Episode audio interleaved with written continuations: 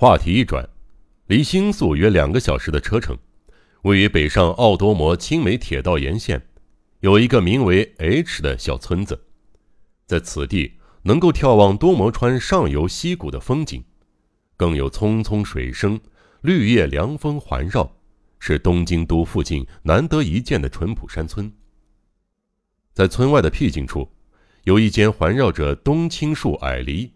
铺着古意盎然的茅草房顶的小屋，屋主是个温和的老人，和烧饭的阿婆相依为命，过着煮茶弄花的闲适日子，安享悠哉余生。然而，就在四五天前，来了一位美丽的东京姑娘，她并非老人的女儿，但也不是陪宿的浪荡女，据说她是老人友人的女儿，来这里避暑游玩。越过后方的水田，走上半汀路，地势骤然下降，形成了一个深谷。数丈之下，便是多摩川的清流在岩石间汹涌奔腾，就连宁静村落的各个角落都能听见那水声，犹如成千上万的蝉声嘶鸣，不绝于耳。眼皮子底下溪谷的绿荫深处，也传来了清脆的鸟鸣。那女孩不时于清晨矗立在断崖边引吭高歌村民鲜少耳闻的西洋歌曲。她美妙的歌声回荡在溪谷上方，飘到遥远的绿荫深处，袅袅消逝。虽然她鲜少在村中走动，但这只是一个小村落，都市来的女孩很快便成为话题人物。那个女人长得跟电影明星富士洋子一模一样。该不会就是他本人吧？附近车站的年轻站务员第一个注意到了这一点。说到富士洋子，听说他被蜘蛛男盯上了。即便是在偏僻的小山村，村民们也听说了蜘蛛男的可怕。是啊，说不定他就是害怕蜘蛛男才逃到这种地方的。这个猜测完全正确。话题中的女子正是富士洋子，厂长 K 市畏惧不达目的不罢休的蜘蛛男再一次伸出魔爪，于是拜托隐居在 H 村的同族老人暂为收留，让他在此藏身。当然，他也一再警告务必避开众人的视线。受托保护他的老人更是一再唠叨，但她毕竟是活力充沛的年轻女孩，个性好强。甚至连蜘蛛男都感到吃不消，这样的他自然不可能乖乖闭门不出。天色昏暗的黎明时分，忍不住想对着溪谷高歌一曲。就算他不这么做，时值夏天，路过的村民走过敞开的窗户时，也不可能注意不到这美丽难得一见的女孩。危险！危险！他这个藏身之处，该不会已经被蜘蛛男发现了吧？这里和都市不同，不仅缺乏警力，能够仰赖的也只有年老体衰的老人和煮饭的阿婆。有急事的时候，也没有住得近的邻居可以及时伸出援手。K 片厂厂长也是和波月及明智小五郎商量后，才做出这个决定的。但他们怎么会如此一致的选择这个冒险的方法呢？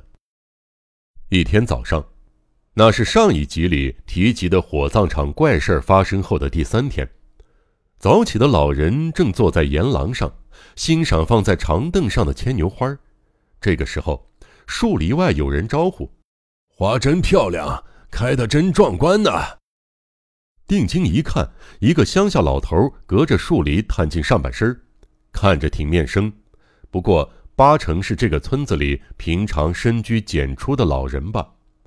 对方身穿洗得泛白的白底儿细纹棉袍，拄着一根被污垢染得乌黑发亮的天然木杖。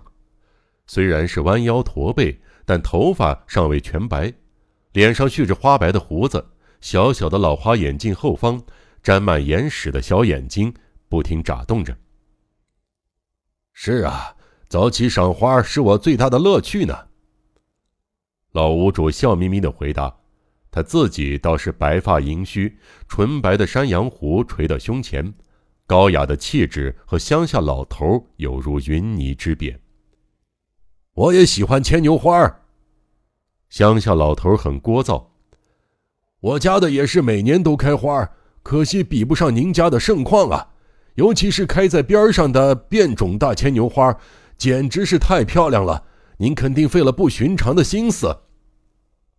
哈哈哈哈！看来您也是爱花人呐。不嫌弃的话，请进来看看，今早开的特别美呢。我年纪大了，的确有些老眼昏花。那么我就承您好意，走进花旁，仔细瞧瞧吧。乡下老头欣然应屋主的邀请，不客气的走进院中。您坐在这里，我这就去泡茶。老屋主在檐廊替他腾出位子后，乡下老头嘿一声坐了下来。之后，两个人针对牵牛花热烈的讨论了好一阵子，双方在这方面。都有相当的研究，正因是专家，所以话题也特别多。光看摆在长凳上的盆栽还不够，又绕着院子转了一圈儿，连含苞待放的盆栽也一并观赏了。呃，先生，先生，这该不会是您的吧？掉在这里了。两个人之间隔着一段距离，老屋主放开嗓门说道。那是一个超大的老式男用毛织钱包，呃 呃，这呃真是不好意思呀！乡下老头一看那个，不知怎么的，慌忙跑过来，一把从屋主手上抢了回去。哈哈哈，看来这非常重要，拿在手上感觉沉甸甸的呢。呃呃，不不不不，呃，里面装的只是无关紧要的东西。要是装着金银财宝就好了。他神色尴尬，含糊带过。两个人回到原先的檐廊边坐下。您夫人呢？和孩子们在一起吗？乡下老头问。啊，我一个人在这里隐居。啊，您说他吗？最靠里边的屋子蚊帐扬起一角，见对方朝那边望了一眼。老人补充道：“那是从东京来做客的，是亲戚的女儿。您也看到了，年轻人啊，早上就是贪睡，真伤脑筋啊！我们来泡杯茶吧。不巧烧饭的佣人昨晚因为媳妇家有事儿回去了，所以连生火都得自己来。啊，那您别麻烦了，我也该告辞了。”没关系，反正我自己也想喝茶。不嫌弃的话，您就再多坐一会儿吧。于是，这个不客气的乡下老头还真坐着不动了。看来果真想讨杯茶喝。于是，老屋主绕过庭院，消失在厨房那头。屋主一走，这个乡下糟老头开始东张西望起来。之后也不知想到什么。竟悄悄上了檐廊，手脚并用往前爬着，靠近内室的蚊帐。蚊帐中睡着富士杨子，他到底想做什么？这个老头该不会是有偷东西的恶习吧？养或有其他的目的？大概是为了避免发出声响，他小心翼翼地往前爬，终于爬到纸门边接着一下子抬起头，伸长脖子偷窥纸门另一端的蚊帐。杨子当然没发觉，睡得正香甜。老头就像碰上了老鼠的猫，目不转睛的盯着他的睡姿。很遗憾，看来你终于上钩了。突然冒出来的说话声令他愕然的回头，不知什么时候，老屋主竟然静静的站在他的身后。呃，你说什么？乡下老头一边不动声色的退向檐廊，佯装浑然不知，做好准备，想趁对方不防备时逃走。哈哈哈，没用的！别看我这样赛跑，我可不会输给你。两个人就这么互相瞪着，不知几时又并肩在阳廊边坐了下来。您在开什么玩笑啊？我只是呃，这个，只是来确认一下傅氏养子嘛。我早就翘首以盼，恭候大驾多时了。傅氏养子不正是最好的诱饵吗？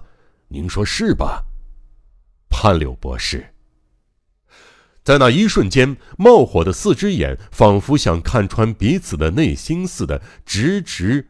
瞪着对方，下一刻，只见老屋主的手掌一翻，乡下老头的花白头发就已经飞到半空中了，大胡子也被掀了起来，胡子底下的脸孔是和刚才的乡下老头判若两人，精悍无比的判柳博士。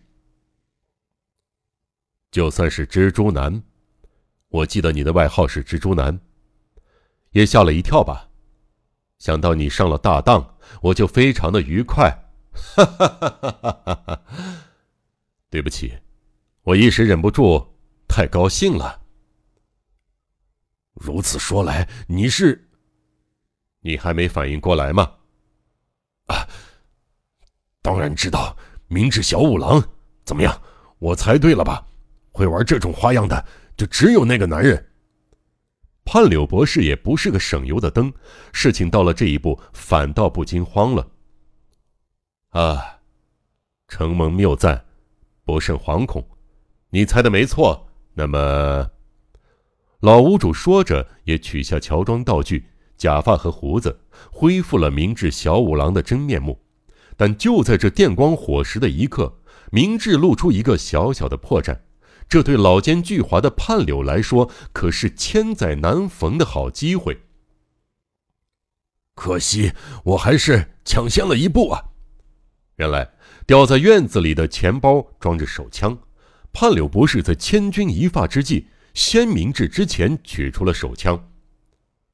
你最好看仔细了，这场对决你毫无胜算，因为你是个有原则的绅士，不会随便杀人。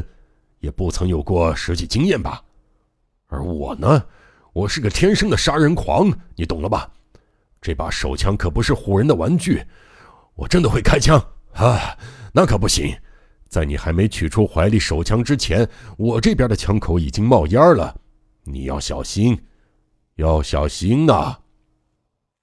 啊，纵是本领高强的明智小五郎，遇上这个男人也无计可施了吗？难道在这场对决中，他真的只能认输吗？一分钟，两分钟，三分钟，充满仇恨的无言对峙持续着。是恶贼臣服，还是名侦探败北？两个巨人终于相会在咫尺之间。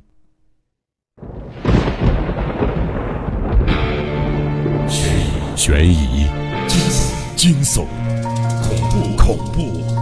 推理，推理，《江户川乱步小说集》，我是播讲人赵鑫，让我们一起走进这个光怪陆离的世界。光怪陆。